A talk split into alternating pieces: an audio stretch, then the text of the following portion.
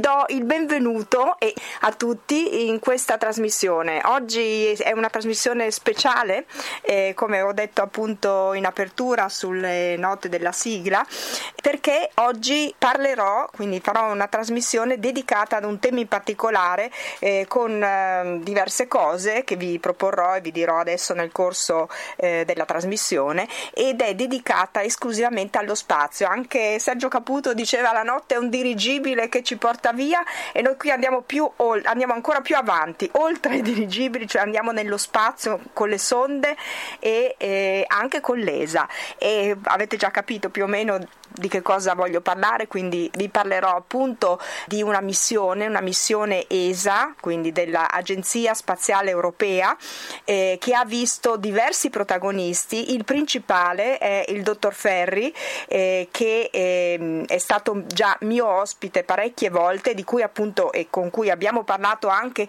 di spazio, ma questa volta è una cosa particolare perché parleremo eh, prevalentemente del suo libro, eh, Il cacciatore calcolatore di comete e poi vi dirò anche i particolari e mm, abbiamo tempo tutta la puntata e, e appunto di questa bellissima missione che è raccontata in questo libro che eh, come già potete capire dal titolo parla di comete e quindi della missione che per la prima volta nella storia dell'esplorazione spaziale è riuscita non solo a raggiungere una cometa ma a rimanere nella sua orbita e poi a sganciare un lenda sulla cometa per permettere per aver modo di raccogliere materiale quindi fotografie che sono state poi inviate alla Terra. Quindi una cosa mai successa e eh, di tutto questo parla appunto il libro del dottor Paolo Ferri che sarà appunto il, il centro della mia trasmissione di oggi. Bene, allora nur kurz auf Deutsch.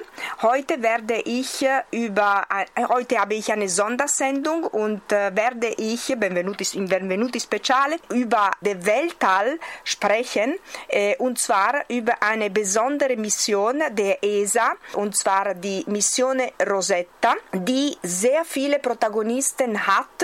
Äh, eine habe ich schon genannt, es, äh, ESA und ESOC in, insbesondere. Wir werden dann sehen, was bedeutet das. Und äh, natürlich Paolo Ferri, der äh, Dr. Paolo Ferri, äh, der diese Mission, der für diese Mission verantwortlich war. Äh, und natürlich die Kollegen von Paolo Ferri.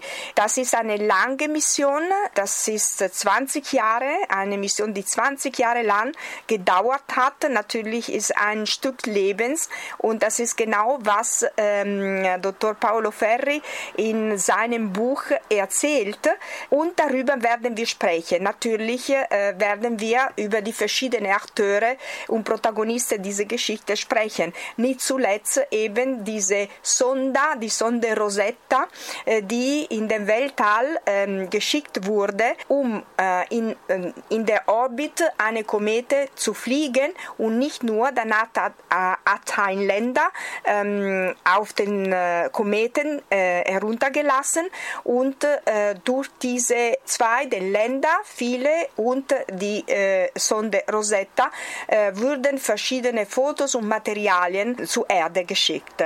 Also, das ist jetzt hier, das erwartet euch sehr viel, weil es wird nicht nur über den Buch gesprochen, es gibt auch ein Interview mit Dr. Paolo Ferri, der erklärt auch etwas mehr über das Buch und noch dazu ein paar Fragen, äh, die ich auch beim Lesen dieses Buchs äh, gehabt habe. Bene, allora adesso facciamo una piccola pausa musicale e poi ci ritroviamo subito dopo a parlare in primis e brevemente però dell'ESA che ha reso possibile diciamo questa missione eh, incredibile e unica nel suo genere. Bene, adesso ci ascoltiamo una canzone che a me piace molto, non è di adesso ma anche qui parla di un primo volo e anche qui diciamo Rosetta non è il primo volo però è la prima missione su una comete quindi ha qualcosa a che fare con questa. Questa canzone si intitola il primo volo ed è di Mario Castelnuovo e parla appunto di Yuri Gagarin quando ha effettuato nel 1961 il primo volo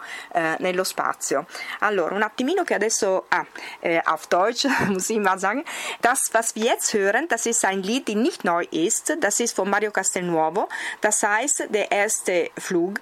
Und das spricht eben als Yuri Gagarin eben als erste in den Weltall, Weltall äh, ein Flug äh, um die Erde gemacht hat, äh, 1961 und ähm, hat eine Ähnlichkeit mit dieser Mission, weil dieses Mal war auch das erste Mal, dass eine Sonde auf eine Komete ähm, herumgeflogen ist. Das heißt, da, ist, da sind auch die Parallelen. Unser Satellit war plötzlich weg. Kein Signal mehr. Alarmstufe Rot. Wir mussten den Kontakt ganz schnell wiederherstellen. Und jetzt müssen wir nur noch den Fehler finden. Ach so, das war natürlich nicht echt, sondern eine Simulation. Wir üben für den Notfall. Unser Satellit kriegt das gar nicht mit. Genau genommen sind wir für solche Fälle da. Aber wir bereiten uns gut vor. Wenn wir einen Satelliten ins All bringen, dann fliegt er einen Kurs, den wir vorher genau berechnet haben. Dafür gibt es hier eine eigene Abteilung mit 80 Leuten, unsere Flugdynamik-Experten. Sie kennen die Anziehungskräfte der Erde, der Sonne und von anderen Himmelskörpern und berechnen daraus die genaue Startzeit und auch die Bahn des Satelliten. Egal, ob er um die Erde kreisen oder zu anderen Planeten fliegen soll.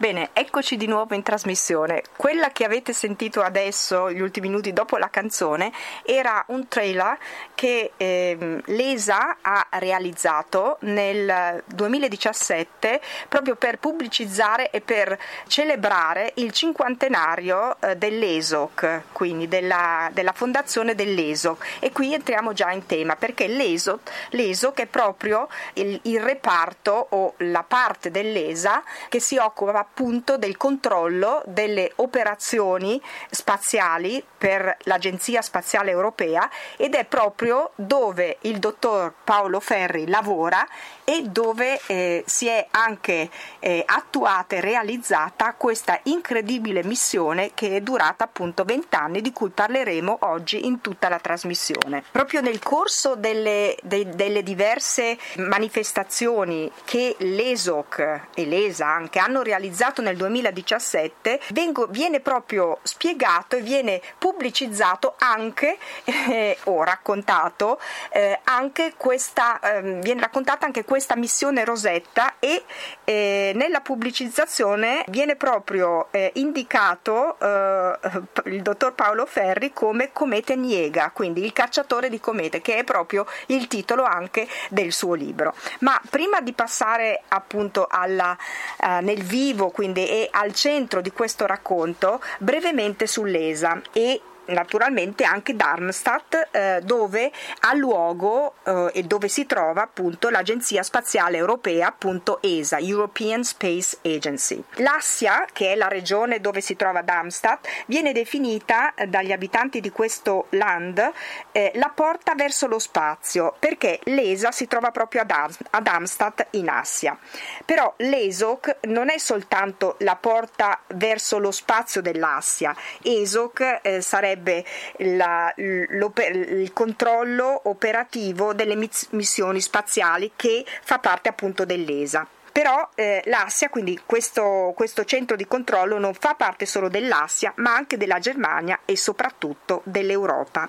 I team dell'ESOC hanno mandato in orbita circa 80 satelliti dalla fondazione eh, in poi e tra questi ci sono satelliti per la comunicazione, per il meteo, per l'osservazione della Terra e per la protezione climatica satelliti della navicella europea Galileo, missioni interplanetarie, ma anche missioni storiche ed uniche dell'ESA, come appunto la missione Rosetta di cui parleremo oggi, con l'atterraggio appunto sulla cometa 67P Churinov-Gerasimenko, se non l'ho detto sbagliato. L'ESOC rappresenta un forte motore per l'economia e la scienza nel land, nella regione quindi, e però anche per l'Europa e per tutti i paesi che ne fanno parte. Infatti non dimentichiamo che all'ESA, um, dell'ESA fanno parte circa 22 paesi e come anche il dottor Ferri mi aveva detto in precedenti interviste, non necessariamente eh, sono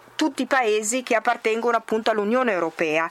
Eh, ce ne sono anche per esempio alcuni come la Svizzera ed altri eh, che non fanno parte dell'Unione Europea ma che però partecipano anche con i capitali e con eh, infrastrutture, con naturalmente costruzioni di satelliti eh, e, o di parti per i satelliti ehm, appunto alle missioni eh, dell'ESA. So, jetzt nur kurz auf Deutsch. Was, Sie, was wir jetzt gehört haben äh, nach der Musikpause war eine kurze Präsentation, die bei den ESA-Seite zu finden ist und äh, in, in der Zeit, wo, und zwar das ist von 2017, äh, das war die Zeit, in dem ESA 50 Jahre Geburtstag von ESOC, das ist noch eine Abteilung von ESA, wo auch äh, Professor äh, Dr. Paolo Ferri arbeitet, äh, um diese äh, Geburtstag, 50 Jahre Geburtstag äh, zu feiern. Und in dieser Zeit waren auch äh, verschiedene Veranstaltungen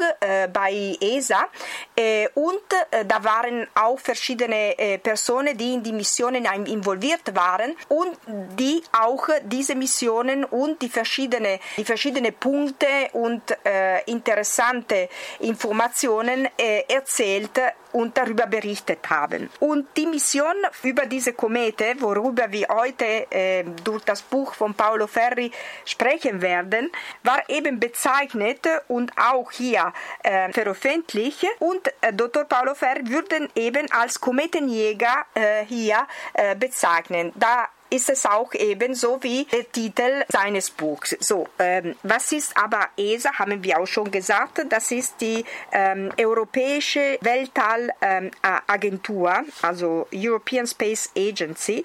Äh, und äh, ESOC äh, würden eben, würde eben 1967 äh, gegründet und damals 2017, woher diese äh, kleine Trailer stammt, äh, wurden, wurden eben 50 Jahre diese, ähm, diese äh, Abteilung äh, gefeiert. Das bedeutet ähm, European Space Operations Center und zwar äh, Satellitenkontrollzentrum der ESA. Ähm, äh, rund 80 Satelliten haben die ESO-Teams äh, seit der Gründung in den Orbit gebracht.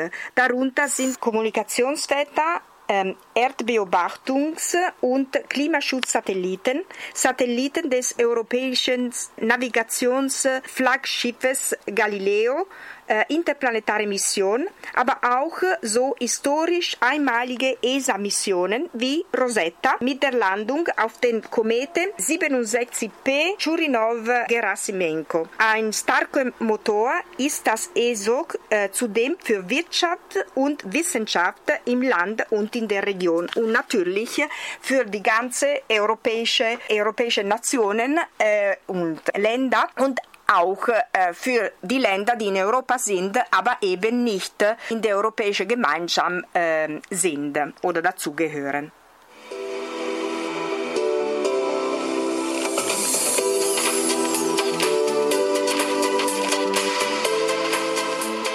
Benvenuti. Willkommen. Un programma von Musik und Wörtern auf Deutsch und Italiano. News, Interviews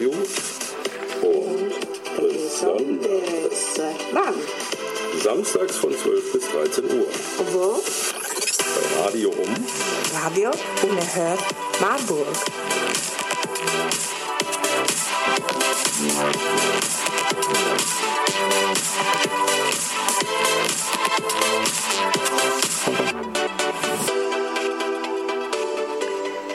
Bene, eccoci di nuovo in studio sulle ultime note del mio jingle, quindi della mia trasmissione che vi ricordo eh, va in onda sempre eh, sabato dalle 12 alle 13.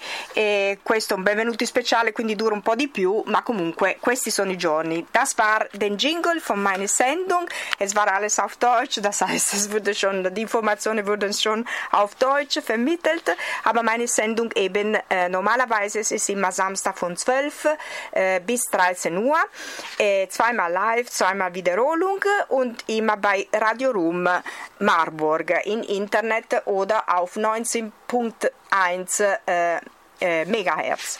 Bene, allora adesso rientriamo nel vivo della trasmissione, adesso che abbiamo scoperto e abbiamo appreso un paio di informazioni su questa mh, fantastica eh, organizzazione che è appunto l'Agenzia Spaziale Europea e l'ESOC di cui fa parte il dottor Ferri, passo a darvi un paio di informazioni sull'autore eh, e poi parleremo un attimino del libro. Bene, allora, l'autore, eh, come vi avevo detto prima, Paolo Ferri, ha studiato fisica a Pavia. Nel 1984 ha fatto domanda presso l'ESA che cercava giovani scienziati per le operazioni scientifiche di un satellite eh, Exosat. Quindi lui ha, mm, ha, fatto domanda, anche se, come dice nel suo libro, questo è, è tratto dal suo libro, non era un astrofisico, anche se era un appassionato grandissimo. E infatti, come dice lui, aveva studiato, ha studiato fisica all'Università di Pavia, la mia città, quindi per me è un onore, anche un, un onore in più, diciamo così, e poi per vari motivi, non, nonostante la sua passione, nonostante abbia cercato, non era possibile allora seguire eh, o, o, fare diciamo, del, delle tesi di laurea su lavori di astrofisica come lui avrebbe voluto fare, eh, proprio perché i professori che si occupavano di questo erano molto pochi e quindi non c'erano queste possibilità. Però in ogni caso ehm, Paolo Ferri ha sempre coltivato la sua passione e al Planetario di Milano mh, mm, seguiva mh, mm, parallelamente anche eh, dei corsi di, di, astrofisica. In ogni caso il suo incontro con la cometa eh, ricorre all'età di 5 anni, quando di notte si sveglia appositamente per vederla dopo che il padre eh, gliene aveva parlato. Al momento, in quell'epoca, quindi in quel, eh, in quel frangente, non vide nulla, però questa passione gli rimase. Attualmente, quindi, dopo, eh, come ho detto prima, dopo il concorso fatto all'ESA dal 1984, eh, segue queste missioni e questa in particolare di Rosetta l'ha tenuto occupato eh, per un pezzo della sua vita, un grande pezzo, un gran, una grande parte di vita che è tutta raccontata in questo bellissimo libro di cui consiglio veramente la lettura perché non è soltanto un libro tra virgolette tecnico, nonostante ci siano anche eh, molti particolari tecnici, ma è anche molto ben raccontato, soprattutto per la parte, diciamo così, umana eh, e personale che il dottor Ferri è riuscito veramente molto bene a mescolare eh, in questa incredibile, in questa incredibile storia di vent'anni di una sonda che arriva a volare nell'orbita di questa comete poi appunto tramite il lender eh, sganciato da questa sonda a raccogliere queste informazioni importantissime soprattutto per la conoscenza del nostro sistema solare. Di questo poi vi parlerò eh, brevemente anche, almeno vi parlerà il dottor Ferri nell'intervista perché è una cosa che gli ho chiesto e poi io faccio un piccolo diciamo, riassunto di tutto questo ähm, in tedesco. So, nur kurz auf Deutsch. Ich mache jetzt eine kurze Zusammenfassung über den Autor äh, Paolo Ferri, äh, der eben bei den ESOC arbeitet seit äh, 1984, äh, dort als junge Wissenschaftler, als eben ähm, die ESA und ESOC ein Wettbewerb ähm, daraus gelassen hatten, äh, um junge Wissenschaftler zu suchen. Paolo Ferri, der Physik ähm, in Pavia, äh, in der Universität Pavia, das ist meine Stadt, meine Heimatstadt und ich freue mich noch mehr und insbesondere. Äh, er hat eben Physik dort äh, gelernt, aber seine Leidenschaft für Astrophysik, wie ich sagte, die, seine Leidenschaft für Astrophysik war immer sehr groß äh, und er erzählt auch dafür in diesem Buch, äh, wo er mm, mit, äh, vor allem mit den Kometen sich angefangen hat, diese Leidenschaft zu entwickeln. Er erzählt eben über sein erstes Treffen mit der Komete im Alter von fünf Jahren, als er bei der Mor Morgendämmerung absichtlich aufwachte, um den Kometen Iwaseki, die tatsächlich 1965 zu sehen war, äh, um diese Komete zu sehen, äh, nachdem sich äh, sein Vater mit ihm kurz darüber unterhalten hatte. Äh, damals konnte er nichts sehen, weil der immer noch zu hell war, aber das Bild, das äh, seine äh, Sehnerwartungen entsprachen, blieb fest in seiner Erinnerung, und zwar eine große leuchtende Sphäre oder Kugel, die in der Nachthimmel äh, durchraste. So, das war eben ähm, sein erster Eindruck. Danach ähm, besuchte er das wissenschaftliche Gymnasium äh, und verfolgte Astronomie, äh, äh, bei Planetarium Milano. Dann folgte das Physikstudium an die Universität Pavia und einen Kurs und da folgte er einen Kurs oder besuchte er einen Kurs Astrophysik bei einem Astrophysikprofessor, äh, der an die ESA-Mission Ulysses bei der ESA arbeitete. Leider aus verschiedenen Gründen konnte er bei diesem Professor keine Abschlussarbeit über Astrophysik durchführen. Das war ein bisschen, was ihm leid getan hatte. Allerdings ähm, mit seinem Physikdiplom ähm, nahm äh, einem Wettbewerb der ESA teil und er fing an am 15.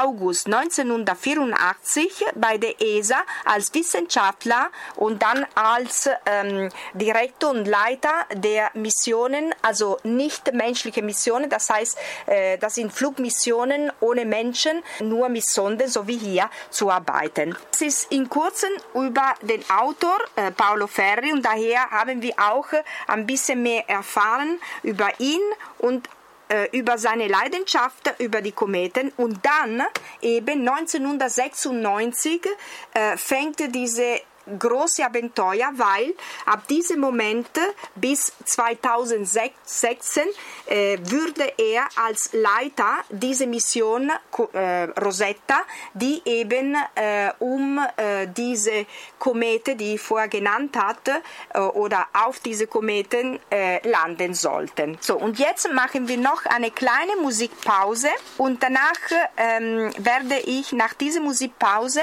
eine kurze Passage lesen genau diese Passage, die ich jetzt auf Deutsch zusammengefasst habe, und zwar über ähm, diese erste Kontakte mit der Komete. Und dann gehen wir kurz ähm, mit ein paar notizie über das Buch. Bene, la prossima canzone che ci ascoltiamo è una canzone bellissima che a me piace moltissimo ed è di eh, Francesco De Gregori ed è La donna cannone. Eh, beh, il parallelo è subito fatto perché eh, è, una, è, una, bellissima storia in cui eh, si fa riferimento a, alle, ai fenomeni da circhi, no? dove si pensava eh, che appunto dove c'erano delle cose stranissime, dove per esempio era possibile lanciare una donna da un cannone mm, in maniera fantastica, con dei trucchi particolari. E eh, De Gregori in questa canzone immagina proprio che questo sia una, sia una cosa reale e che questa donna vaghi nello spazio scuro e sconosciuto. E quindi a me ha ricordato molto la sonda Rosetta perché ci sono delle immagini in cui si vede questa sonda che erra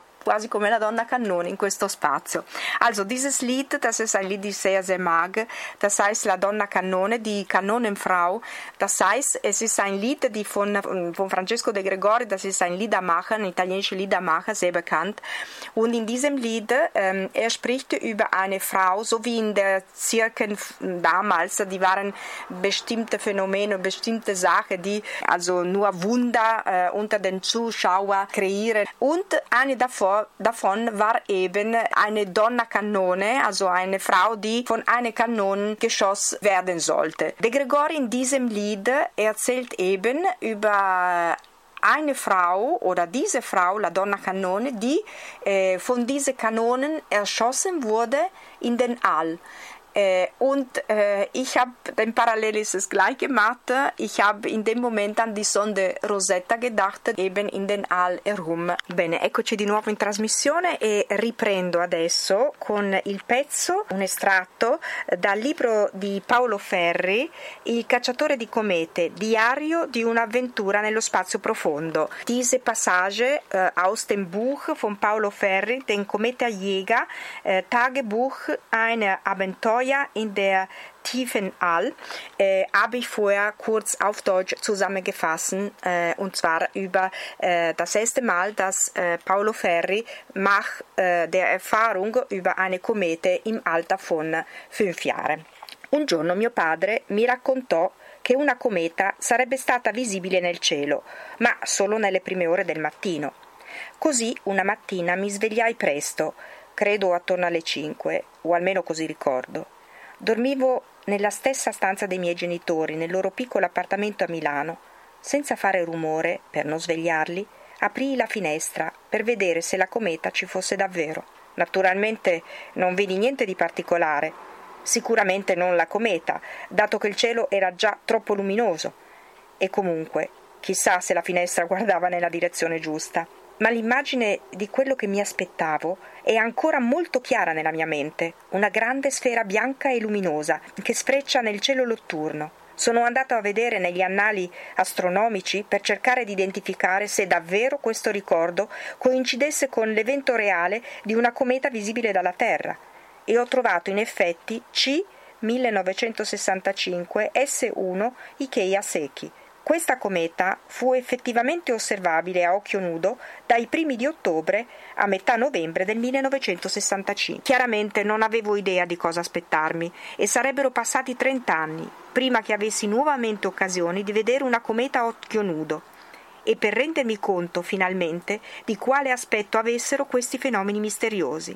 Ma questo episodio della mia prima infanzia segnò nella mia mente e nella mia vita qualcosa che sarebbe restato per sempre, il mio primo incontro cosciente, anche se mancato, con una cometa con l'astronomia, con il cielo. Bene, vi ho letto questo passaggio perché proprio introduce anche la passione e come sia, sia entrato in contatto, il dottor Paolo Ferri sia entrato in contatto con questa passione e questi primi momenti eh, di ammirazione per il cielo e per qualcosa di sconosciuto. Questa passione poi l'ha sviluppato, come ho detto prima, nei suoi anni di liceo e, e poi successivamente all'università. Questo è anche un insegnamento. È bene seguire le passioni da bambino e coltivarle perché questa è una cosa molto importante. Ich habe ja auf Deutsch gesagt, dass dieses ist ganz wichtig, es ist ein Passage, die für mich ganz wichtig ist, weil das ist eben, wo als Kleinkind jemand kann äh, ihre Entwicklung, ihre Leidenschaft entwickelt und danach wirklich folgen und wenn, so, und wenn man so macht, äh, können sie sich später in einen Beruf entwickeln.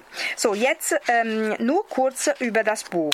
Allora, velocemente adesso un paio di notizie sul libro e poi vi passo l'intervista col dottor Paolo Ferri e successivamente dopo l'intervista ci saranno anche un paio pass- di passaggi letti da lui.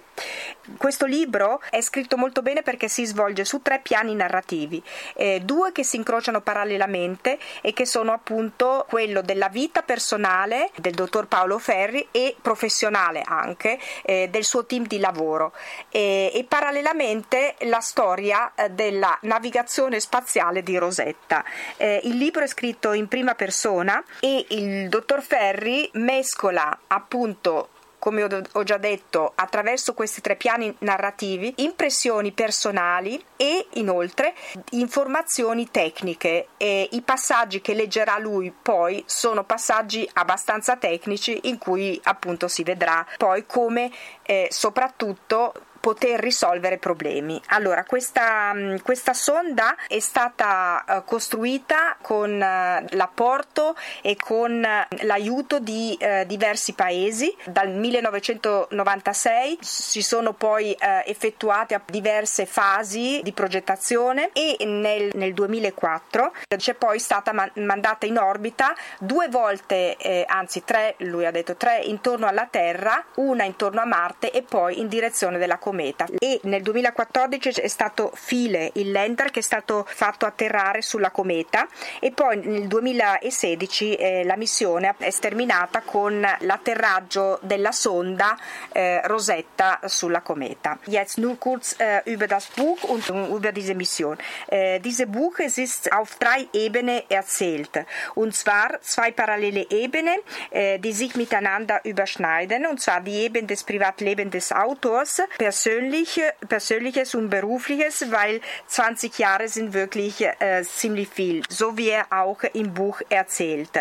Äh, und dann eine dritte Ebene, das ist die Erzählung von Rosetta, von dieser Mission und dieser Sonde, die in den All äh, geflogen ist. Mm, Rosetta wird es bezeichnet wie äh, die äh, ruhige und die stille Cameradin. Ho dimenticato di dire appunto in, in italiano che eh, Rosetta è stata definita ehm, nel libro la compagna silenziosa dei nostri viaggi, quindi una bellissima espressione. Also, ähm, diese drei Ebenen, wie eben äh, sagte, überschneiden sie sich und Dr. Ferry hat wirklich ganz gut diese Mischung durchgeführt, weil die Geschichte bekommt die Qualität einer Roman, weil vor allem Rosetta eine eine Protagonistin wird. Das heißt, jemanden, die besondere Merkmale hat und auch wie eine Freundin eh, für den Leser. Ho detto, dimenticato prima di dire che eh, questo romanzo è scritto veramente molto bene perché Rosetta diventa un personaggio eh, a cui il lettore si affeziona nel corso della lettura. Diese Mission äh, dauerte, wie gesagt habe, 20 Jahre von 1996 bis 2016. Offiziell 2004 startet aber äh, den Flug von ähm, Rosetta in den All. Und 2014, äh, den äh, viele dieser Länder ist es eben auf den äh, auf den Kometen gelandet und 2016, äh, nachdem viele Daten ähm, zum Erde geschickt wurden, äh, Rosetta wurde auch ähm, auf den Kometen landen gelassen. Una curiosità, la missione Rosetta ha derivato il nome dalla famosa stele di Rosetta che, che era servita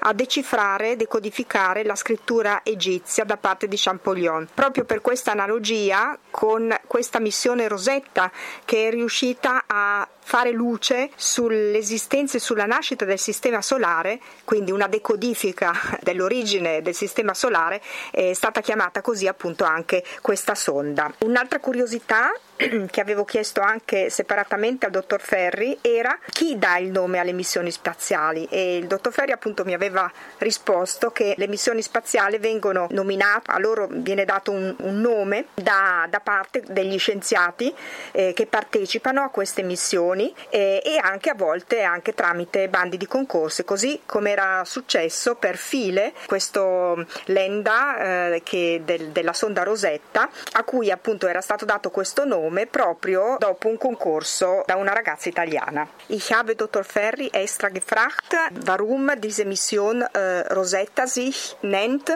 wenn es, man könnte auch dann verstehen, auch aus seinem Buch, in der Seite seinem Buch, weil ähm, Rosetta war eine Stele, ein Stein, äh, auf dem eben äh, drei Schriften da waren und durch diese äh, drei verschiedene äh, Schriftarten konnte man dann durch Champollion die ägyptische Hieroglyphien dann dekodieren. Und so gleichwertig, auf die gleiche Weise, Rosetta hat eine große Hilfe dem Wissenschaftler gegeben, um die Entstehung des Solarsystems zu entdecken oder besser zu verstehen. Eine andere Frage war, Kuriosität war, wer den Namen dieser Missionen gibt. Und Dr. Ferni sagte, dass normalerweise sind die Wissenschaftler, die ähm, diesen Missionen teilnehmen, die den Namen dieser Missionen geben. Sonst manchmal auch durch einen Wettbewerb, so wie eben für diese Länder viele von Rosetta, von der Sonde Rosetta passiert ist. Und da war eben eine italienische Teilnehmerin, Wettbewerbteilnehmerin, äh, die diese Namen gegeben hatte.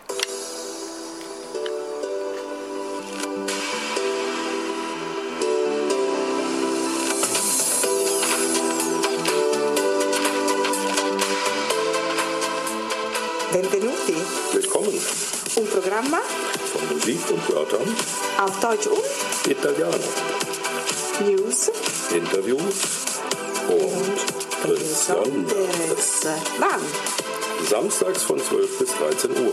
Wo? Bei Radio um Radio Unerhört Marburg.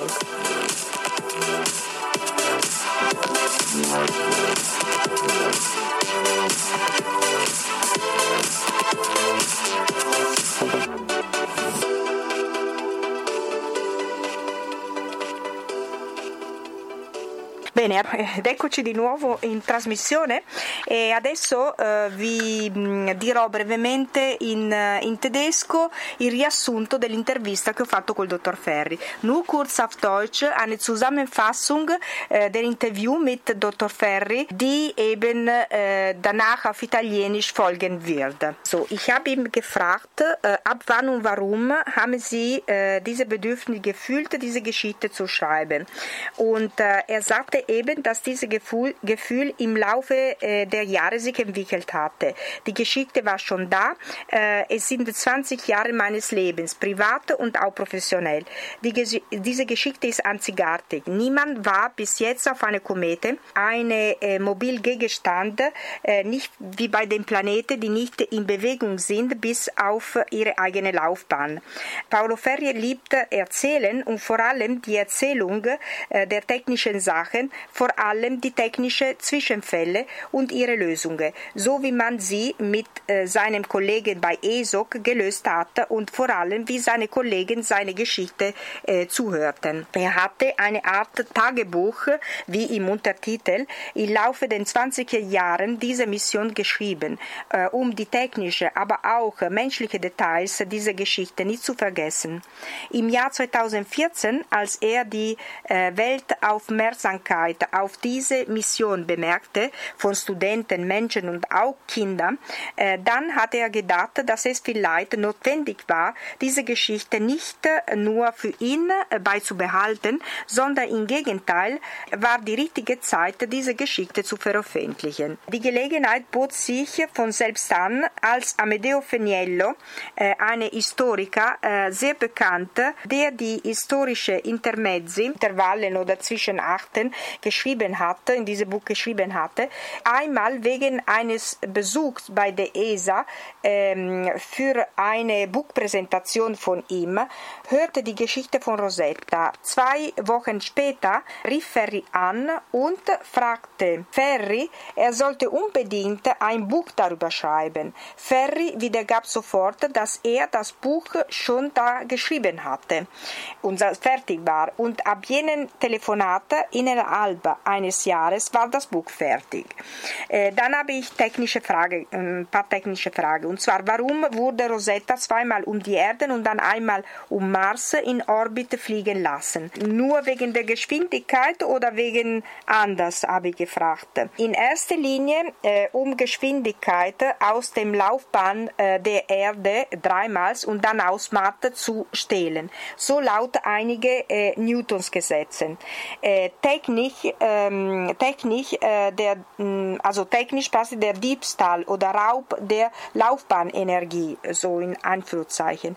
Allein mit den Raketen äh, schafft man nicht die ausreichende Energie, um die Komete zu erreichen. So wurde auch für andere Missionen dieses äh, dieser Trick angewendet. Die Sonde kommt da äh, mit einer Energie, die ausreichend ist, um nicht von dem Planeten angezogen zu werden. Er sagt scherzend, dass wenn Rosetta dreimal um die Erde rumlief, hat die Erde verlangsamt, so sagte er scherz, äh, scherzerweise. Natürlich äh, nur äh, für Milliarden Sekunden. So war die richtige Energie da, um auf die Kometen anzukommen kommen und um in seiner Bahn zu bleiben. Äh, die Schwierigkeit war gerade diese, in dem Laufbahn der Kometen zu bleiben, in einer Umgebung so dynamisch, die Kometen bewegen sich von einem Punkt zu den anderen, im Gegenteil zu den Planeten, die nur äh, ihre eigene Bewegung äh, im gleichen Punkt haben. Dann habe ich gefragt, warum die Kometen helfen uns mehr über das Sonnensystem zu entdecken. Und er hat geantwortet, bedeutet, dass die Kometen sind, was noch aus dem Ursprung der äh, entstehenden Sonnensystemen bleibt. Ursprünglich etwa 4,6 Milliarden Jahren gab es kein Sonnensystem, nur eine große Wolke aus Gas und Staub. Aus verschiedenen Gründen diese Wolke ist völlig zusammengebrochen bis zu so höheren Dichten, dass äh, die Sonne sich entzündet hatte. In den Sonnenscheiben äh, äh, sind viele Bruchstücke geblieben, die sich langsam zusammengetan haben, äh, um die Planeten zu formen. Die Bruchstücke, die weder die Sonne noch die Planeten gebildet haben, sind in Wanderung in den Universum für Milliarden Jahren an die Grenze des Sonnensystems geblieben. Diese sind die Kometen, Objekte groß wie ein Berg. Sie fallen ab und zu wegen Gravitationsstörungen Richtung Sonnen. Sie sind äh, dunkel und kalt und weil sie aus Eis und aus einer Carboniusmischung gemacht sind, äh, oder bestehen, wenn sie in der Nähe der Sonne sind, werden dann erwärmt und sie stoßen Gas und Staub äh, auf, nämlich den Kometenschweif, der wir mit Augen sehen können. Weil diese Objekte, die Kometen, die Reste des Sonnensystems sind, nämlich die ältesten Objekte, die wir forschen können, um zu wissen, wie das Sonnensystem vorher ursprünglich war, als eine Art Archäologie des Sonnensystems und daher können wir auch erfahren etwas über die Planeten. Dann habe ich gefragt, ob diese Informationen auch wichtig für die äh, Probleme der Erde sind. Und dann ähm, er sagte, alle diese Missionen, vor allem diese für die Beobachtung der Erden äh, geben uns auch äh, weitere Informationen über die heutigen Umwelt Problemen, der Überwärmung und die Auflösung der Gletscher. Äh, die Satelliten, die nur ein paar hundert Kilometer über unsere Köpfen fliegen, können durch ihre wissenschaftliche Informationsvermittlung die sofortige Entscheidungen äh, über Industrie und Agrarpolitik, über die äh, Ressourcenverwendung und auch über die Verschmutzung geben. Der Beitrag der Sonde, die einen Planeten forscht in Bezug auf der Klimawissenschaft ist ein Beitrag nicht sofortig, sondern langfristig also weiträgend. Fragt, ob alles ge geklärt würde, also durch diese Mission, was äh, ESA von dieser Mission nicht konnte. Äh, und wenn ja, äh, ob diese Kenntnisse etwas den ESA gebracht haben. Dann Paolo Ferri antwortet, dass im Grunde durch diese Mission fast alle geklärt wurden. Äh, was wichtig war, das war vor allem, was sie nicht vorher, vorher wussten, haben dann geklärt und gelernt. Zum Beispiel, wie man in der Laufbahn ähm, eines kleinen und dynamischen fliegenden Raumobjekts fliegen kann. Alles, was man um diese Mission zu machen und das niemand vorher gemacht hatte, das wurde geklärt. Sie wussten auch vorher nicht, wie der Kern eines Kometes war. Sie haben Instrumente auch entworfen, ohne dies genau oder entwickelt, ohne dies genau zu wissen. Der Kern des, Komet, des Komets haben sie angefangen zu sehen, nur drei Wochen äh, bevor sie dort mit den Ländern angekommen sind und es waren schon 18 Jahre, äh, die sie daran arbeiteten. Alle diese Kenntnisse jetzt gehören ESA. Im Jahr 1996 ESA hatte nicht genug Technologie für die interplanetaren Missionen entwickelt. Äh, sie als ESA hatten diese Kenntnisse nicht, aber auch nicht die europäische Industrie. Sie hatten keine Antenne, keine richtigen Computer, Algorithmen und Flugdynamik. Heute, dank Rosetta, und Paolo Ferri sagte, ich unterstreiche dies im Buch, haben wir eine Infrastruktur, eine Erfahrung, Kenntnis bei uns und in der Industrie äh, gebaut äh, oder entwickelt. Vor allem aber ein Team von Menschen, von Experten, die heute die Top in der Welt für die interplanetaren Missionen sind. Zum Beispiel Mission Mars, Merkur und äh, ab diesem Jahr auch äh, auf der Sonne. Wir sind Jahrzehnte nach der NASA angekommen, aber jetzt sind wir auf die gleiche Ebene. Und dann habe ich gefunden, die Kenntnisse über das Sonnensystem jetzt nach Rosetta. Wir organisieren die Missionen, aber wir analysieren äh, das Missionenmaterial nicht. Rosetta hat ca. 400.000 Fotos äh, in den äh, letzten zwei Jahren mit jeder Art Messungen von Gas, von Staub und anders geschossen.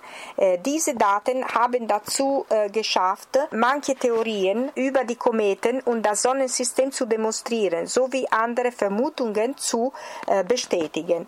Äh, damals konnte man diese Mission nicht in weniger als 20 Jahren durchführen. Heute gibt es elektrische Sonnenantrieb und es wäre heute möglich, eine solche Mission ein paar äh, Jahren kürzer zu machen. Und dann habe ich gefragt, werden es andere Missionen auf Kometen in Zukunft geben? In Planung gibt es eine Kometenmission. Man bleibt nicht in der Nähe des Kometes, äh, sondern man überfliegt ihn äh, für zwei oder drei Stunden, etwas im Jahr 2025. Eine Sonde äh, wird in einem gewissen Punkt des Sonnensystems festgelegt, in einem Gleichgewichtspunkt zwischen der Sonne und der Erde, und sie wird dort warten, dass ein Komet ankommt. Vielleicht auch eine interstellaren Komet, die nicht zu unserem Sonnensystem ge gehört. Wir wissen, dass es solche gibt, so sagte Paolo Ferri. Wenn diese Komet ankommen wird, werden wir, also von ESA, äh, diese Sonde steuern, den Kometen zu treffen und ihn zu überfliegen. Das war im Grunde die Zusammenfassung von äh, diesem Interview, die jetzt kurz nach meinem Jingle überstrahlen werden. Danach, Paolo Ferri wird auch ein paar Passagen aus seinem Buch lesen. Ich erinnere noch, das Buch ist Cacciatore di comete, diario di un'avventura nello spazio profondo, edito da La Terza Editori. Das ist der Kometenjäger von Paolo Ferri, äh, Tagebuch eine Abenteuer in der Dunkel Weltall, la terza.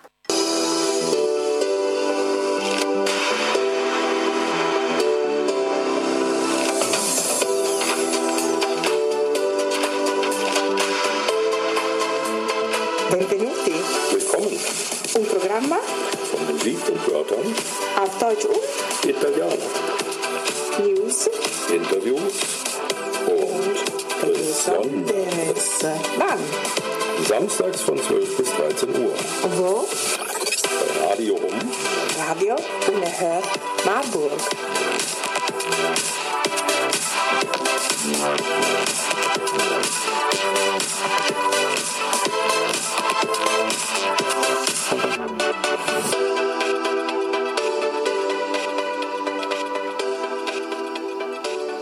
Allora, do il benvenuto al dottor Ferri che è stato già mio ospite eh, più di una volta eh, in diverse interviste e anche oggi siamo qui eh, per parlare di spazio, però in particolare per la presentazione del suo libro, quindi parliamo di spazio attraverso il suo bellissimo libro Il cacciatore di comete, diario di un'avventura nello spazio profondo. Quindi dottor Ferri le do il benvenuto e la ringrazio. Buongiorno, grazie a lei.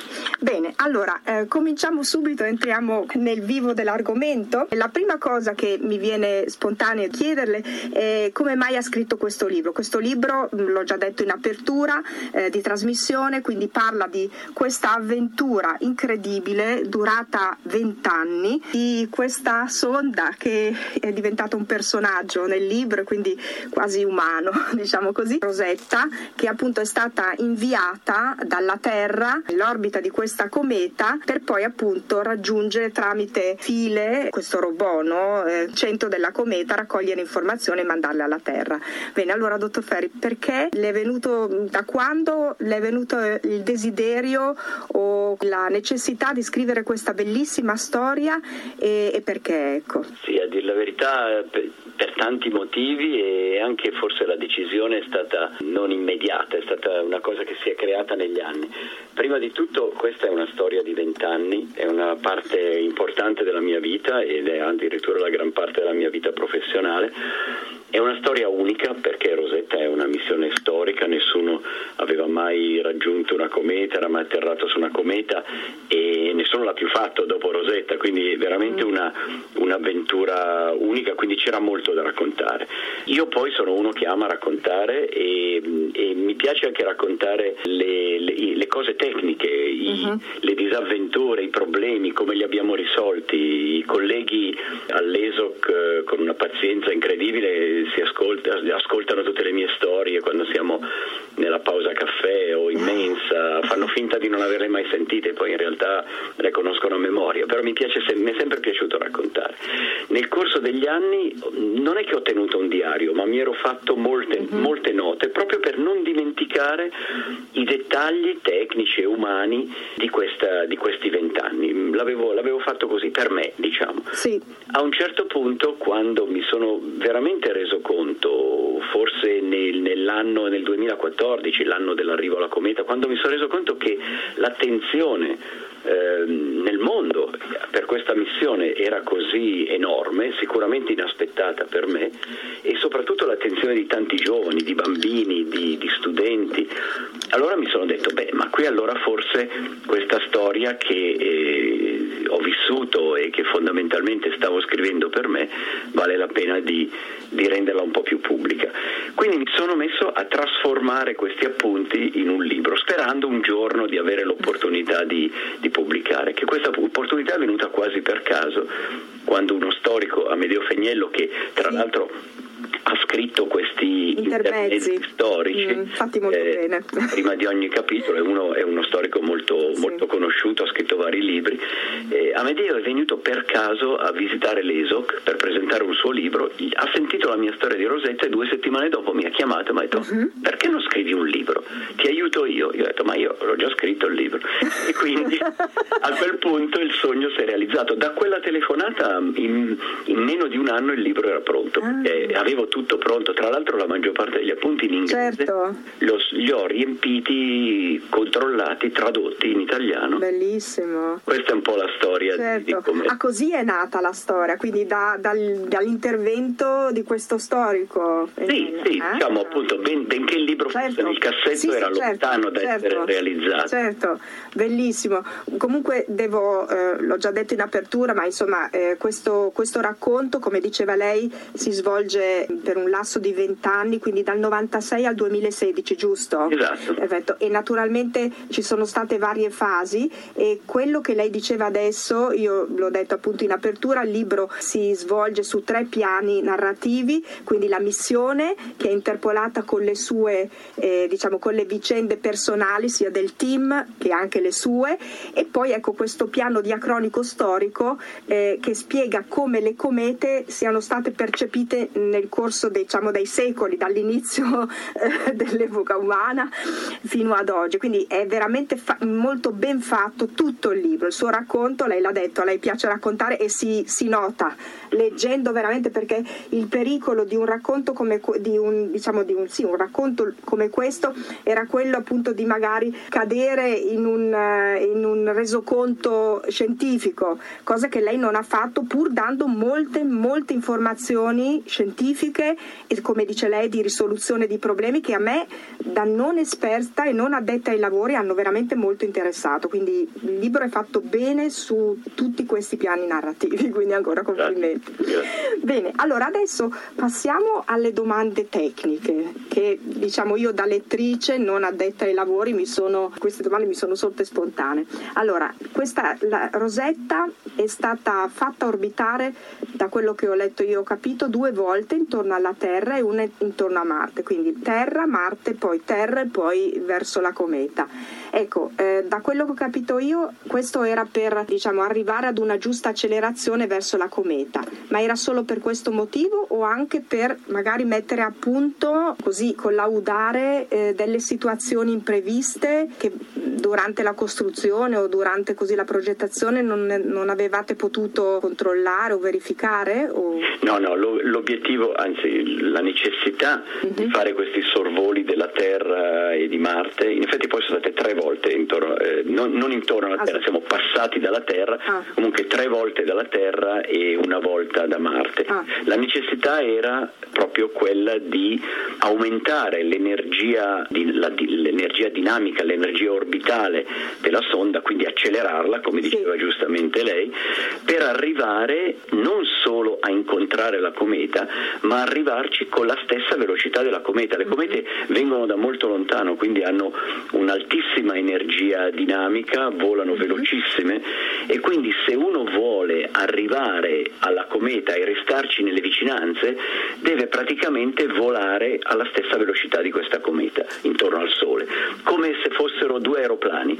Eh, se un aeroplano sta viaggiando a, 10, a 10.000 metri di altezza e va a 1000 km all'ora, eh, se io voglio semplicemente passarci vicino, vabbè, non è importante la mia velocità, basta che lo incrocio nel momento giusto. Sì. Ma se invece voglio starci vicino, volarci a fianco, salutare dal finestrino il pilota o i passeggeri, devo raggiungere la sua velocità, devo anch'io andare a 1000 km all'ora. Nel caso della, della cometa è questo che abbiamo fatto, con i razzi normali non ce la si fa e allora si usa questa tecnica che non è unica, non è stata inventata da noi, lo fanno molte missioni interplanetarie, usano proprio, sfruttano eh, la- l'attrazione gravitazionale dei pianeti eh, per accelerare. Praticamente avvicinandosi a un pianeta, il pianeta ci attrae, Sì. noi ci arriviamo con una velocità tale per cui possiamo comunque sfuggire dal pianeta Sì. e per leggi semplicissime di Newton fondamentalmente rubiamo un po' di energia orbitale al pianeta e acceleriamo. Alla fin fine, essendo passati tre volte dalla Terra, io lo dico sempre scherzando, Sì, sì, eh, abbiamo rallentato la Terra. Se avete l'impressione che gli anni eh, durano un po' più a lungo è perché Rosetta gli ha, rallenta- ha rallentato il pianeta Terra, ovviamente di mm, mi- miliardesimi di secondo, quindi non è che si nota, però abbiamo rubato energia al pi- ai pianeti. Ah, così praticamente andando intorno alle orbite un po' l'hanno presa tre volte dalla Terra e una da Marte, quindi l'hanno aggiunta, diciamo così. Esatto, noi abbiamo rubato un po' di energia ai pianeti, l'abbiamo aggiunta alla nostra sonda e alla fine avevamo l'energia giusta, la velocità giusta se vuole, per arrivare alla cometa con la velocità giusta, quindi starci, starci vicino, avvicinarsi lentamente. Poi una volta che eravamo sull'orbita della cometa Mm. basta, a quel punto viaggiavamo insieme alla cometa intorno al Sole l'abbiamo fatto per più di due anni. Ah, ho capito, quindi poi non è più necessario perché ormai sono- è lì, la, cioè la, la sonda è lì e quindi automaticamente porta via l'energia alla, alla cometa, diciamo. No, in realtà no, in realtà quel punto eh, abbiamo l'energia necessaria, Sì. nello spazio non si perde energia perché eh, non c'è attrito, non c'è niente, Ah, quindi sì. una volta che uno è su un'orbita ci resta per sempre. Ah. Quindi noi a quel punto eravamo a fianco della cometa e non dovevamo più rubare energia a Ho nessuno. capito, quindi la missione era anche a quel punto era riuscita in sostanza. Senz'altro, diciamo. però questa, questa parte che ci ha messo dieci anni tra l'altro, perché se uno vuole usare i pianeti purtroppo deve continuare a girare intorno al Sole per arrivare all'appuntamento con i pianeti ogni volta nel momento giusto. Certo. Quindi il viaggio è durato tanto anche per quello. questo motivo. Quindi il, eh, una volta arrivati alla cometa, il viaggio era finito, questo tipo di, Sì. di traiettoria che è diciamo, già usato in altre missioni era finito, la difficoltà è stata poi lì Sì, nei sì, dintorni della cometa stare in orbita Certo. eh, in questo ambiente molto molto dinamico, sporco, polvere, gas. Certo. Nessuno aveva mai fatto quello. La però. Vera difficoltà di Rosetta è stata proprio alla fine del viaggio, questi ultimi due anni. Sì, sì, bellissimo. Senta, poi un'altra domanda che è collegata a questa. Sul quarto di copertina, quindi alla, alla fine, c'è un'affermazione che mi ha fatto un- veramente mi- pensare, mi ha, mi ha fatto venire una domanda. Perché questa missione ha permesso di conoscere più a fondo la nascita del sistema solare? Cioè, in che senso le comete possono aiutarci ad allargare queste, queste conoscenze? Eh, sì, le comete in effetti sono i resti eh, della creazione del sistema solare. Una volta, circa 4,6 miliardi di anni fa, non c'era il sistema solare, c'era una nuvola di gas e polveri. Per vari motivi questa nuvola ha, comincia- ha cominciato a collassare gravitazionalmente, vuol dire che praticamente eh, nel centro della nuvola ha cominciato ad addensarsi sempre di più la polvere fino a raggiungere delle densità tali che si è acceso il Sole al centro. Si è formato prima il Sole, una massa enorme di questi, di questi, eh, granelli iniziali. E si è, si è formato ed era talmente grande che si è schiacciato, schiacciato, schiacciato finché ha acceso la sua fornace nucleare che ancora funziona adesso per fortuna da molti miliardi di anni.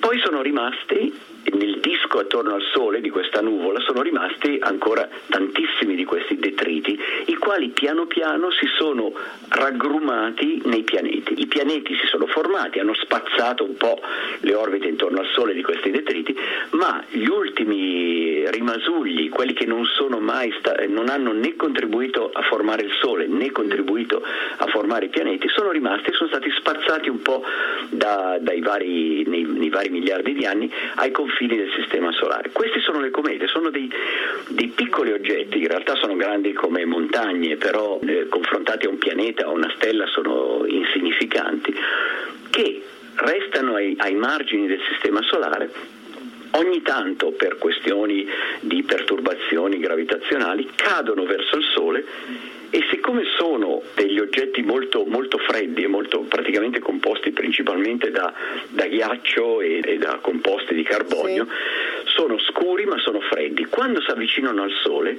noi non li vedremmo perché sono troppo piccoli, però sì. il Sole li scalda, questi cominciano ad emettere mm. gas e polvere e ne vediamo la, ne vediamo la coda. Mm, per tornare alla sua domanda, perché sono importanti? Essendo i rimasugli della, della formazione del Sistema Solare, sì. sono gli oggetti più antichi che possiamo studiare. Quindi noi andiamo a studiando una cometa, andiamo a studiare cos'era il sistema solare prima di formarsi, che materiale c'era, in che stato era. È come fare dell'archeologia certo. nel sistema solare, un'archeologia appunto 4,6 miliardi di anni fa. Mamma mia, bellissimo. E sente, quindi a questo punto è importante conoscere questo anche quindi l'origine del sistema solare anche per la Terra? Ma decisamente eh, diciamo non, non, si può negare una missione come Rosetta lo studio delle comete, della formazione del sistema solare è soprattutto scienza fondamentale. Mm. Però è chiaro che studiando gli altri pianeti, i piccoli oggetti del sistema solare, imparando come si sono formati, come sono, come, eh, sono evoluti anche, certo.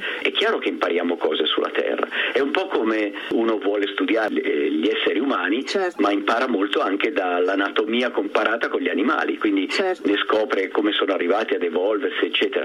Quindi ehm, imparare di più sui pianeti, sul sistema solare, sulla loro evoluzione, è chiaro che ci dà anche degli indizi cosa è successo alla Terra e magari certo. cosa succederà alla Terra. terra. Esattamente. E volevo, già che siamo a questo, a questo punto, pensa che forse da queste osservazioni sul, sul sistema solare, anche sugli altri pianeti, potremmo avere anche delle soluzioni soluzioni per, per, la Terra, per i problemi della Terra, adesso l'ambiente, non so, lo scioglimento dei ghiacci, non so, tutte queste cose. Ma sicura, sicuramente, anche se in realtà eh, diciamo, le missioni spaziali, quelle più vicine alla Terra, quelle che noi chiamiamo di osservazione della Terra, oggi stanno dando un contributo molto più immediato a questo tipo sì. di problemi perché eh, finalmente riusciamo a studiare il clima a livello globale, mm. studiamo l'inquinamento, studiamo l'utilizzo delle risorse grazie ai, pia- ai, satelliti che stanno girando solo a poche centinaia di chilometri di altezza sulle nostre teste.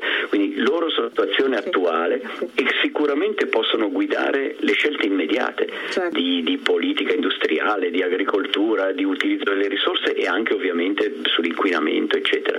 Una sonda invece che va a studiare gli altri pianeti è un contributo sicuramente alla scienza del clima e alla scienza della, del, della Terra, però è un contributo molto più distante, a lunga gittata se vogliamo. Sì. Magari mi viene, se uno un giorno scoprisse come mai Venere si è evoluto con una, un effetto serra devastante. Eh, noi ci lamentiamo dell'effetto serra sulla Terra, ma lassù ci sono eh, nuvole che creano una pressione che è 90 volte la pressione che c'è sulla Terra. La, la vita è impossibile lassù.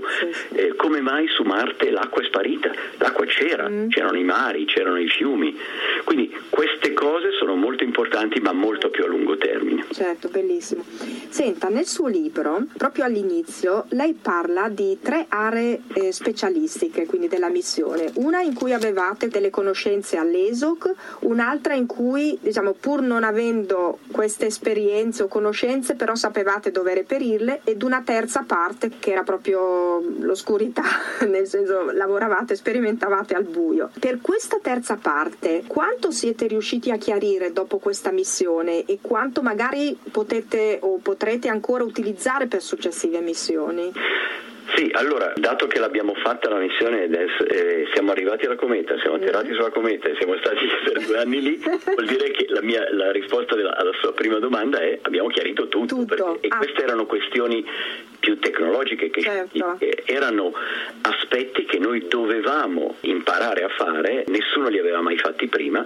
Appunto citavo prima volare attorno a un Sì. oggetto piccolo e dinamico come una cometa. Nessuna missione spaziale aveva mai fatto una cosa del genere. Quindi noi abbiamo dovuto sviluppare degli strumenti, dei modelli, Certo. delle, delle procedure anche che nessuno aveva mai fatto prima, nuovi modi di navigare nello spazio. Quindi tutte le cose che ci servivano per fare la missione, che Sì. all'inizio non nessuno aveva mai fatto, Certo. le, abbiamo, le abbiamo fatte, quindi negli anni ci siamo arrivati. Questo è tipico di chi fa esplorazione. Certo. Quando si parte, non si- Sì. noi non sapevamo neanche com'era questo nucleo della cometa. Quando abbiamo cominciato a progettare la nostra sonda, i nostri strumenti di terra, non avevamo idea di cosa fosse questo nucleo della cometa. Il nucleo della cometa non si vede da terra, si vede la scia, ma non si vede il nucleo. Il nucleo l'abbiamo cominciato a vedere tre settimane prima di arrivarci ed erano già 18 anni che ci lavoravamo, quindi era veramente una missione verso l'ignoto. capito. Quindi questa è la prima parte della sua domanda, le posso dire abbiamo risolto tutto. Tutto, quindi non c'è più niente, quindi non è rimasto più niente da chiarire. Assolutamente. Bellissimo. La, eh, assolutamente. La seconda parte è molto importante quello che chiede, perché una missione come Rosetta, noi vent'anni fa in Europa, le missioni interplanetarie, che sono quelle che lasciano Sì. la Terra e vanno a volare nel sistema solare, Sì. verso i pianeti, verso le comete, verso gli asteroidi, noi non le sapevamo fare, non avevamo l'esperienza, l'industria europea non l'aveva, noi che siamo i controllori di missione non avevamo l'esperienza, non avevamo l'infrastruttura, non avevamo antenne, computer, algoritmi di dinamica del volo, niente. Noi non avevamo niente vent'anni fa, eh, un po' di più di vent'anni fa, nel 96 quando abbiamo iniziato. Certo. E oggi, dopo Rosetta, Rosetta è stata veramente pionieristica per noi, ma grazie a Rosetta, e questo nel libro io lo sottolineo molto, Sì. abbiamo creato un'infrastruttura, un'esperienza, una conoscenza sia da noi che nell'industria e soprattutto un team di persone Certo. e non sto parlando di tante persone, eh, nel- nel- all'ESO ci stiamo parlando di qualche decina di persone Mhm. e oggi sono i top eh, nel mondo Certo. per le missioni interplanetarie, nel frattempo ne abbiamo fatte altre, siamo andati su Marte, siamo andati Sì. su Venere, in questo momento stiamo volando verso Mercurio, stiamo- abbiamo mandato una sonda a febbraio verso il Sole, pro- Sì, ho- fa. sentito, sì. Ha, ha fatto le sue prime immagini, quindi oggi siamo al top nel mondo per le missioni interplanetarie. Eh, siamo ovviamente arrivati decenni dopo la NASA, ma siamo allo stesso livello, assolutamente. Bellissimo. E quindi beh, di questo parleremo, poi faremo altre interviste perché è affascinante, l'argomento è affascinante. Quindi con questa missione Rosetta, per ritornare al sistema solare, le conoscenze a che punto sono? Le conoscenze de- dell'universo? Allora, mi, ci tengo anche a sottolineare perché appunto anche nel libro io non parlo dei risultati scientifici di Rosetta perché non, è- non fa parte del nostro lavoro. Noi siamo i navigatori, gli esploratori che portano gli strumenti scientifici all'obiettivo, fanno le misure, riportano i dati, Sì. ma poi i dati e la scienza la fanno i nostri scienziati sparsi per Sì. tutto il mondo, i quali prendono questi dati e, e- e poi sviluppano le loro teorie e Certo. analizzano i dati. Noi non lo facciamo questo, noi siamo quelli che li, li- li generano questi Certo, dati portando certo. le nostre macchine fotografiche, le nostre- i nostri spettrografi, tutto- Certo. tutti gli strumenti scientifici li portiamo lì, misuriamo, riportiamo i dati e poi la scienza la fanno loro. Mhm. Quindi io resto sempre nel, nel- nel libro non parlo No, no, no, certo, di, certo. Di questo, però per rispondere alla sua domanda Sì. è molto interessante, questo è abbastanza comune nella scienza. Rosetta ha accumulato sulle comete una quantità di dati gigantesca. Sì. soltanto per darle un esempio abbiamo fatto 400.000 foto ehm, durante i due anni, ma poi misure di ogni genere, dei Certo. gas, delle polveri eccetera. Certo. La prima cosa che è successo, che è abbastanza tipico nel progredire della scienza, Mhm. i dati che sono arrivati hanno eh, smantellato le teorie esistenti sulle comete, sulla formazione del sistema solare, hanno, hanno mostrato che eh, le teorie esistenti erano come minimo avevano delle lacune, in certi casi non, non valevano assolutamente. Quindi a Bellissimo. questo punto gli scienziati, per esempio, ci sono sono varie cose che posso citare che appunto sono diventate di, di, sì, di dominio comune pubblico, quasi subito. Certo. Per esempio c'erano teorie secondo le quali un bombardamento primordiale di comete uh-huh. quando si è formata la Terra avrebbe portato l'acqua allo stato liquido sulla Terra. La Terra oggi è l'unico pianeta conosciuto con, lo, con l'acqua allo stato liquido in sì. superficie. Ebbene, appena abbiamo misurato la composizione isotopica dell'acqua di questa cometa, sì. ci siamo resi conto che non aveva niente a che fare con quella che c'è sulla Terra. Quindi questo non vuol dire che non sia successo, però certo vuol dire che la teoria non è così semplice, bisogna, mm. bisogna veramente capire un po' meglio. È un esempio, ci sono sì, stati certo, altri, certo. altri casi, per esempio abbiamo confermato cose tipo abbiamo trovato molecole organiche molto complesse, parti di aminoacidi mm-hmm. in questa, in, su questa cometa e la cometa è una cosa che esiste da 4 miliardi e mezzo di anni. Mm. Questo dimostra quello che molti scienziati pensavano, che i mattoni della vita, essenziali della vita, non si sono formati sulla Terra nel corso dello sviluppo mm. della Terra, ma esistevano già, esistevano già all'inizio, giravano per l'universo, perché li abbiamo trovati in, non abbiamo trovato la vita, no, no, no, questi certo. componenti li abbiamo trovati già in oggetti che sono vecchi quanto, non quanto l'universo, ma quanto il sistema solare. Che bello, io mi immagino gli scienziati di fronte a queste cose, cioè ci sarebbe da impazzire, bellissimo. Come dei bambini sì. all'apertura di è, regali è proprio così. Sempre così. Esattamente così. Comunque fantastico. Senta, quindi mi ha già risposto comunque alla domanda, quindi una missione di questo tipo non, non sarebbe stata possibile, cioè non sarebbe stato possibile eh, farla con una durata inferiore a 20 anni, cioè proprio per Ma, quello che mi dice, o, o, è possibile? No, in realtà no, è, una, è, una, buona domanda perché nel frattempo noi abbiamo, eh, era una questione di propulsione, come sì, le dicevo, sì. avevamo un certo razzo che ci dava una certa velocità, tutto il resto della nostra velocità dovevamo prendercela rubacchiandola ai piedi. Esattamente. Però ci sono oggi, c'erano già allora ma non erano maturi abbastanza per rischiare una, una missione così importante come Rosetta, ci sono altri metodi di propulsione, per esempio si chiama eh, propulsione solare elettrica e noi la stiamo usando oggi per andare a Mercurio con, con la sonda Bepi Colombo. Uh-huh. È un tipo diverso di propulsione che è eh, molto più efficiente in termini di di propellente, di uso e consumo del propellente ed è anche, diciamo, consuma meno hm? sì. e, ed è anche molto più flessibile. Sì. Quindi se avessimo potuto usare per una missione come Rosetta questo tipo di propulsione, almeno per parte della missione, perché poi quando si va lontanissimi dal Sole questa propulsione necessita molta energia solare, vabbè, sarebbe stato difficile sì, comunque. Certo. Però almeno per parte della missione sono convinto che la missione sarebbe durata meno forse l'avremmo accorciata di qualche anno. Ho capito. Vabbè. Oggi si potrebbe, si potrebbe, fare. Pensa che ci sarà in, in, futuro forse un'altra missione su Comete o non? non... Ma l'ESA già sta lavorando ah. a una missione completamente diversa, sì. ma anche questa straordinaria, è un concetto che a me piace molto.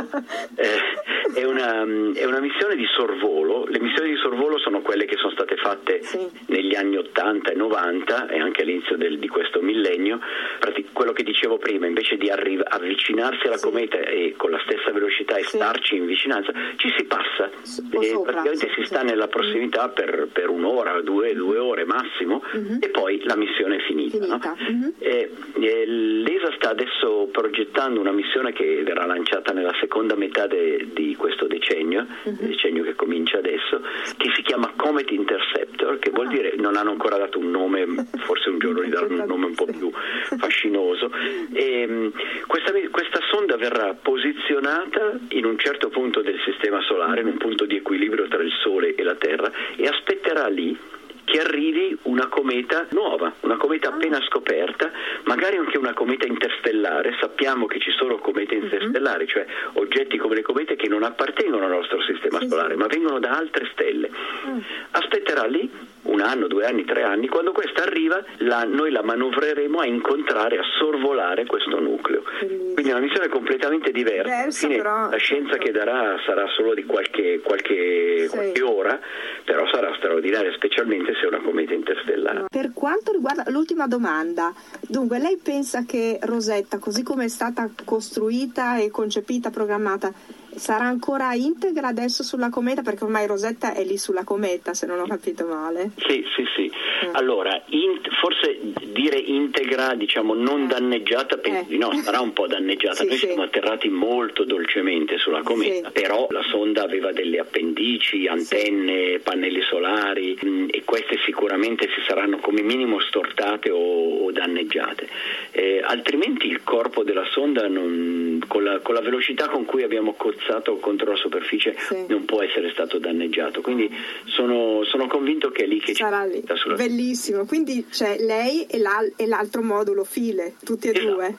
File l'abbiamo persino fotografato verso la fine, e anche lo descrivo anche quello nel libro, eh, quindi File sappiamo esattamente che è integro, sappiamo esattamente dov'è, tanto è incastrato lì in, un, in una specie di crepaccio. Rosetta non sappiamo esattamente dov'è perché l'abbiamo spenta nell'istante in cui ha toccato la superficie. Certo. Quindi se è rimbalzata un po', magari... Sì, sì, eh. Però saranno tutte e due lì comunque. Sicuramente. Perfetto. Senta, io la ringrazio molto e ricordo per i nostri radioascoltatori che eh, sono stata adesso a colloquio con il dottor Paolo Ferri che è responsabile, caporesponsabile delle operazioni di missione per voli non umani all'ESA e all'Agenzia Spaziale Europea di Darmstadt, ma anche per tutta l'Europa. Quindi, dottor Ferri, io la ringrazio ancora tantissimo e, si, e guardi, le do già appuntamento per una prossima conversazione su tutti gli altri argomenti di cui, che ha toccato adesso e che sono ancora aperti per le prossime missioni. Molto, molto volentieri. Va bene, grazie a lei. Eh.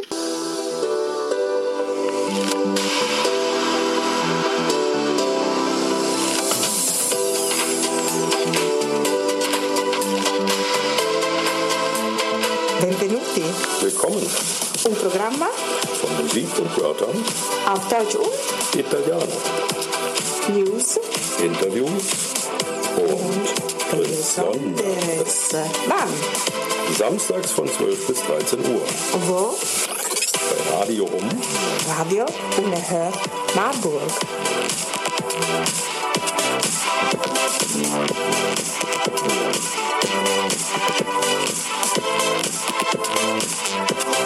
Thank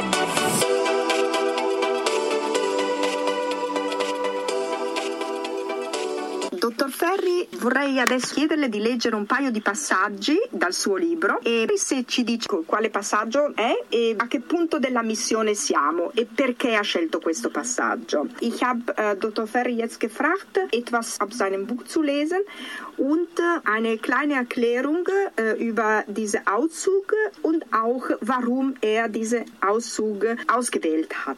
Sì, allora il primo pezzo che vorrei leggere eh, si svolge abbastanza all'inizio della missione, cioè siamo in volo, non è all'inizio del libro, è circa metà del libro, ma siamo già in volo da più di un anno. Eh, e siamo nel, nel 2005.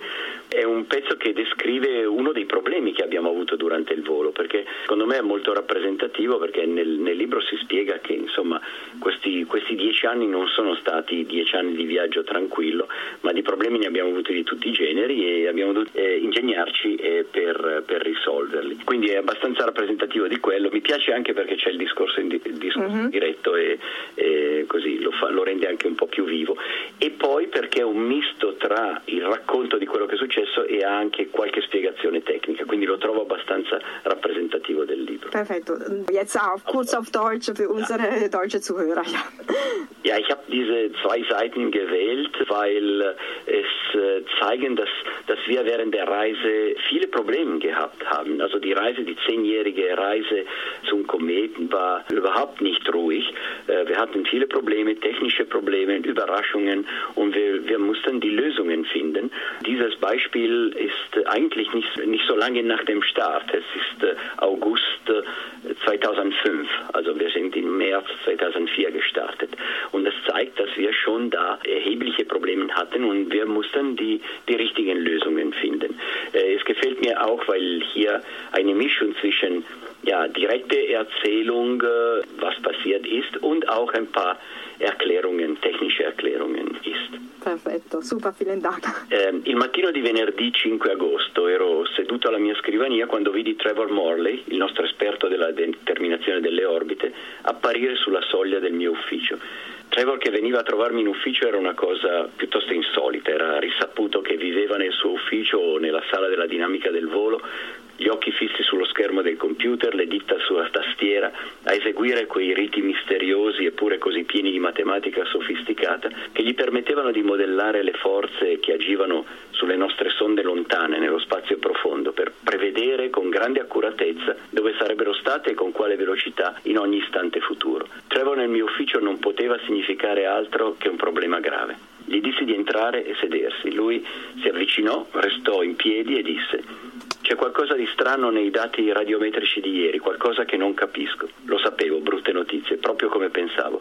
Va avanti, gli dissi. Beh, stiamo, stiamo ancora controllando i nostri calcoli, ma abbiamo una differenza di 2 mm e mezzo al secondo nei residui. Qui occorre una spiegazione. Il lavoro principale di Trevor in questa fase del volo consisteva nel raccogliere le misure radiometriche del segnale radio di Rosetta dall'ultimo contatto con la stazione di terra e usarle per derivarne posizione e velocità attuali della sonda rispetto alla Terra.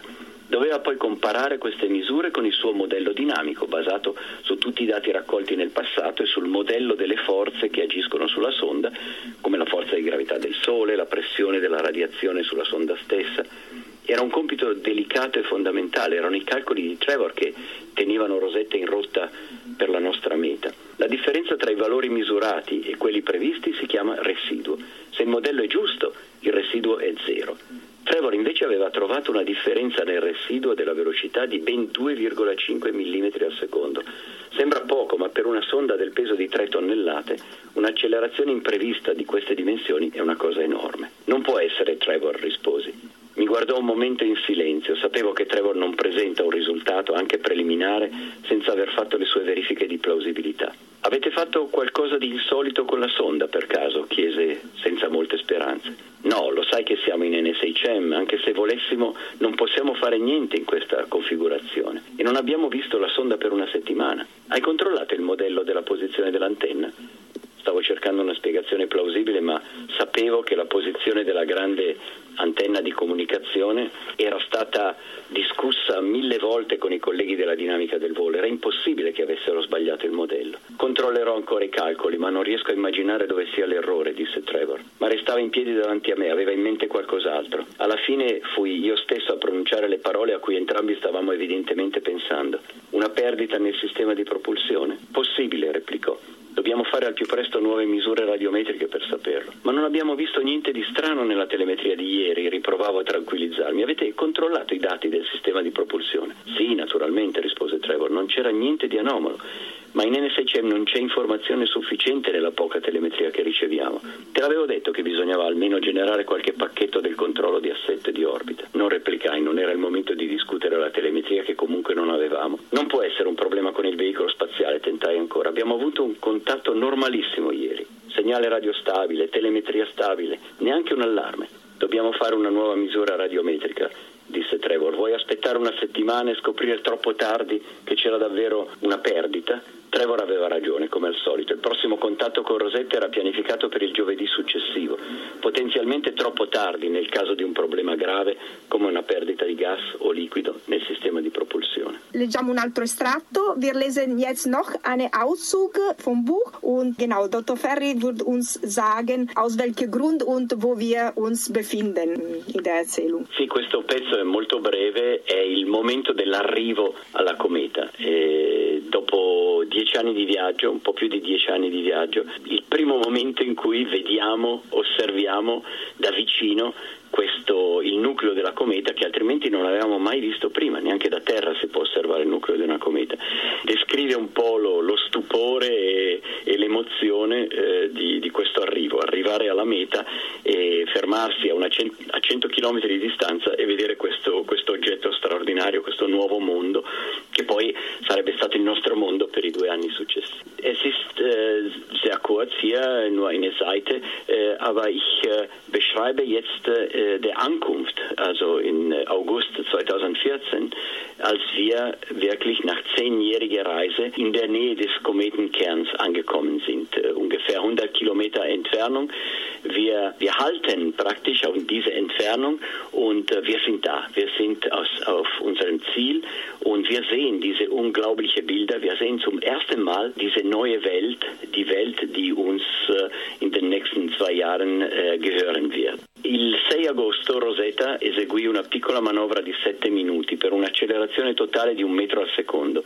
Era la COI, Comet Orbit Insertion, che avrebbe fermato l'avvicinamento della sonda al nucleo a una distanza di 100 km. Benché solo simbolicamente, questa manovra segnava l'arrivo a destinazione. Il viaggio era finito. Passammo il giorno tra celebrazioni, interviste alla stampa invitata all'ESOC e presentazioni degli scienziati di Rosetta coordinate da Matt Taylor, che da poco aveva sostituito Gerhard Schwem come responsabile scientifico ESA della missione. Gerhard era comunque presente, aveva lavorato su Giotto ed era stato parte del nucleo storico degli scienziati che avevano ideato negli anni Ottanta del secolo scorso la missione Rosetta, che poi aveva seguito per tutto il resto della sua carriera fino al momento di andare in pensione nel 2013. Tra tutte le migliaia di persone in Europa e nel mondo che hanno contribuito a Rosetta, Gerhard era forse quello che ci aveva lavorato per più tempo, dedicando 30 anni della sua carriera scientifica alle comete e alla nostra missione. Era la nostra memoria storica e ovviamente ci restò vicino per tutto il periodo intorno al nucleo. Anche per lui coronamento di decenni di lavoro. C'era ovviamente anche Holger Sirks, responsabile di Osiris, che illustrò al mondo le prime immagini dettagliate del nucleo. Eravamo tutti emozionati, profondamente ammirati, quasi ipnotizzati da quelle foto che mostravano con grande dettaglio la bellezza selvaggia e un po' violenta della nostra cometa. La superficie mostrava una varietà di forme inattese, a prima vista inspiegabili, un mondo complicatissimo che adesso i nostri scienziati avrebbero avuto l'opportunità di studiare nei minimi particolari per gli anni a venire. Olga aveva le lacrime agli occhi mentre parlava alla stampa e al team di Rosetta e cercava di mascherare con qualche improvvisata spiegazione la sua totale sorpresa, la sua incredulità e quasi incapacità di descrivere quello che vedeva nelle foto di Osiris. Noi eravamo esterefatti e io chiesi a Vicente, ma dove lo facciamo atterrare il lander su quella cosa lì? Sulla testa c'è un cratere largo un chilometro, rispose Vicente, che difficilmente si scomponeva. Atterreremo lì. Ecco, lui ci aveva già pensato, mentre io ero ancora lì a fantasticare su questo strano mondo sconosciuto che da quel giorno era entrato a far parte del nostro. Bene, ed ora siamo arrivati in conclusione di questa grandissima avventura. Io mi congedo da voi sperando di avervi fatto compagnia e soprattutto di avervi aperto le porte per un nuovo mondo. Il resto poi lo vedremo in altre, in altre trasmissioni perché lo spazio è da me e per me nelle mie trasmissioni un argomento fondamentale, è il futuro. Bene, wir sind jetzt am Ende dieser lange Sendung und äh, ich verabschiede mich von euch, liebe Zuhörer und Zuhörerinnen, und ich hoffe, ich habe euch Gesellschaft geleistet und vor allem die Tore von einer schönen Welt geöffnet. Bei mir äh, den All und die Forschung ist ein ganz Lieblingsthema. Das ist eben äh, etwas, die uns vielleicht für die Zukunft etwas Gutes bringen kann und neue Wege. Wir hoffen wenigstens und auch für die Erde. So, und jetzt, ich verabschiede mich von euch mit ein schönes Lied, immer von Sergio Caputo. Ich habe mit Caputo angefangen und ich werde so zu Ende machen und zwar mit L'astronave che arriva. Das Raumschiff, das kommt oder das landet.